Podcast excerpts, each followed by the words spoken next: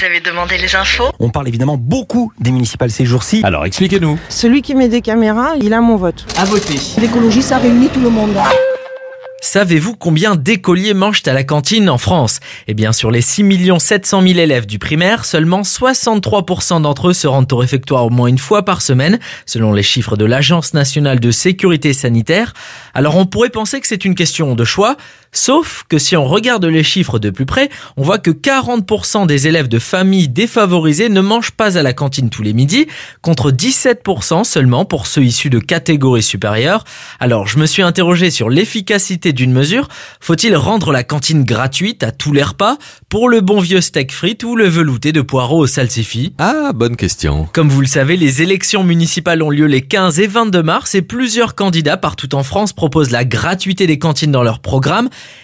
Mais est-ce que c'est vraiment la solution miracle dans ce domaine? Je suis Thibaut et je vais essayer de répondre à cette question dans le premier épisode de cette série de briefs consacrée au municipal. Alors pas besoin de jouer des coudes pour avoir une place à table, on attaque tout de suite. Ça pour une nouvelle? C'est une bonne nouvelle. Le ou la maire que vous allez élire dans quelques semaines a trois options pour fixer le prix des repas à la cantine. Le tarif unique pour tous, la gratuité totale ou la tarification progressive. Et pour bien les comprendre, je me suis entretenu avec la professeure de sociologie Nathalie Mons. Elle est directrice du CNESCO, le Centre national des études des systèmes scolaires, un organisme qui a réalisé une étude très complète sur l'accès à la cantine publiée en 2017. Et ce qu'elle m'explique, c'est que le tarif unique concerne un peu plus de la moitié des établissements, 55%. En gros, tout le monde paye pareil, riche ou pauvre, c'est le même prix. Et pourtant, d'après Nathalie Mans, ce n'est pas forcément l'idéal. D'un point de vue des inégalités un social d'accès à la cantine, euh, le tarif unique euh, n'est pas favorable, puisque finalement il est assez moyen, donc euh, il n'y a pas une demande très forte qui est adressée aux familles euh, les plus favorisées. De l'autre côté, évidemment, il est totalement discriminant. Autrement dit, on pourrait demander plus aux parents les plus riches, alors que c'est déjà trop pour les plus pauvres. Le fait que les jeunes des milieux défavorisés fréquentent beaucoup moins la cantine en France s'explique d'abord par des raisons économiques. Hein, c'est le coût euh, du repas, puisqu'en moyenne, euh, il s'établit autour hein, de, de 3,30 euros. Évidemment, c'est beaucoup moins que le coût réel hein, euh, que supporte la collectivité territoriale, le coût réel du repas. Mais tout de même, hein, euh, pouvoir dépenser 3,30 euros par jour par enfant, euh, ça fait un sacré budget euh, à la fin à la fin du mois. La deuxième option dont dispose le ou la mère, c'est d'aller vers la gratuité totale et inconditionnelle, manière d'assurer l'égalité de tous les enfants devant leur plateau. Et pour parler d'égalité, j'ai donc appelé le directeur de l'Observatoire des inégalités, Louis Morin.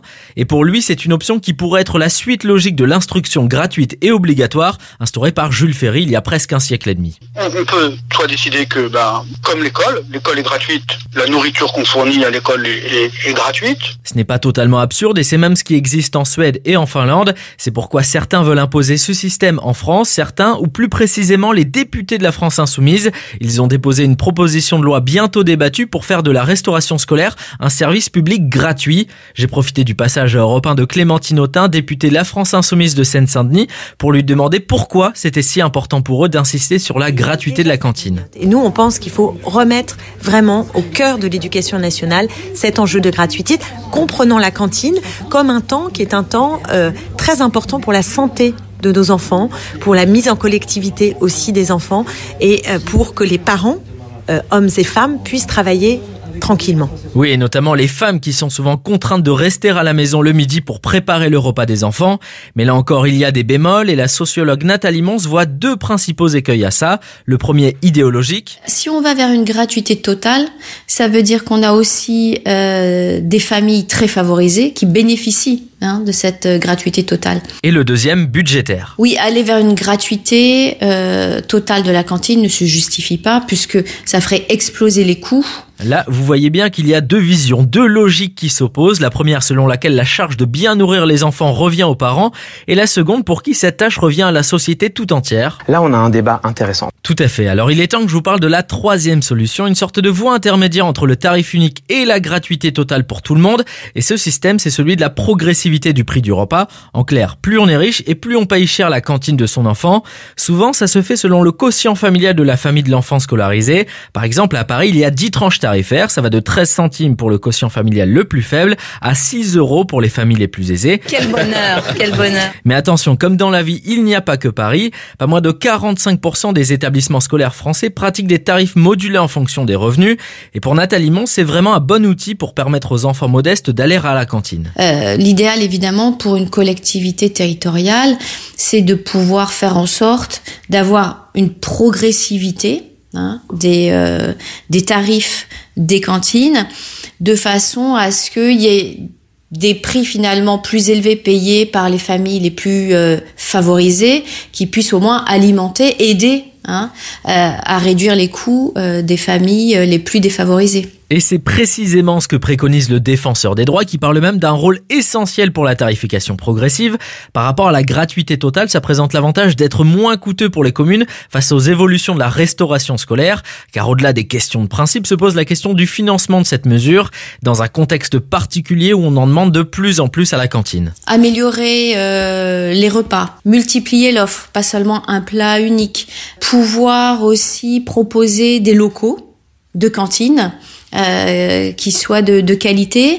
Et en plus hein, aller vers davantage hein, de soit de gratuité soit au moins d'adaptation euh, aux revenus euh, des, des, familles. Du coup elles sont face finalement à, à une très forte progression des coûts vous commencez à me connaître, j'aime bien vous dire qu'il y a aussi des inconvénients, et là c'est le coût de la mise en place de cette grille tarifaire qui pose problème.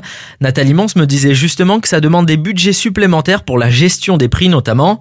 Bon, petite confession, je vous ai un peu menti en vous disant qu'il n'y avait que trois options. En fait, il y en a une quatrième, celle de faire des tarifs progressifs avec un échelon gratuit pour les familles les plus modestes. Là aussi, quelques centimes ou rien du tout. Les experts que j'ai interrogés divergent. L'idéal évidemment est d'avoir une grille tarifaire qui s'adapte, colle totalement avec les revenus des familles, euh, avec un échelon finalement qui est celui de la gratuité pour les familles qui sont les plus démunies. Cet échelon gratuit, on ne le retrouve que euh, dans 20% des collectivités territoriales en France. Mais de son côté, Louis Morin préfère une petite participation des plus modestes. On peut considérer que les familles peuvent participer en, en fonction de leurs moyens, euh, de façon plus ou moins modeste au coût de, de que, que, cela représente, parce qu'on a d'autres investissements euh, euh publics euh, à faire, mais instaurer un barème identique partout ou avec une contribution euh, minime des plus démunis avec une contribution qui peut être plus importante pour les familles les, les, plus, les plus favorisées. Le fait de demander une participation ne me semble pas à moi totalement euh, incongru. Ça, ce sera à vous de le trancher dans les urnes. Mais avant de vous laisser, il y a un dernier débat dont je voulais vous parler.